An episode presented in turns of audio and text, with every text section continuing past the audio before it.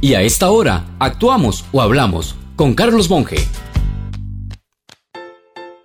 Un paradigma define un modelo, patrón o ejemplo que debe seguirse o aplicarse en algún momento.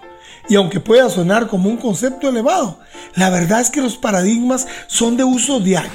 Así, por ejemplo, uno es decir cómo hacer café, para mi mamá debía ser chorreado, es decir, en bolsa, y jamás pensar en una máquina que pudiese hacer buen café. Ahora, salidos de una máquina, los escogemos americano, capuchino, expreso, etc. El paradigma social. Sea educado, salude con la mano, denle un beso a la tía y un abrazo a la abuela. Ahora lo correcto de para ser bien educado es no hacer nada de eso. Dios guarde se acerque a la abuela.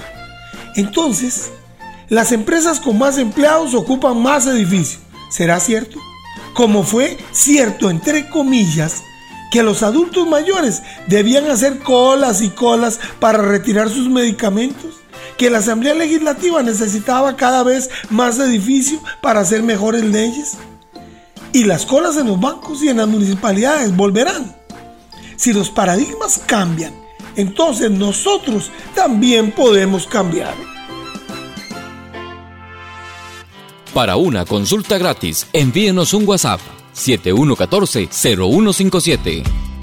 Carlos Monge te presentó Actuamos o Hablamos.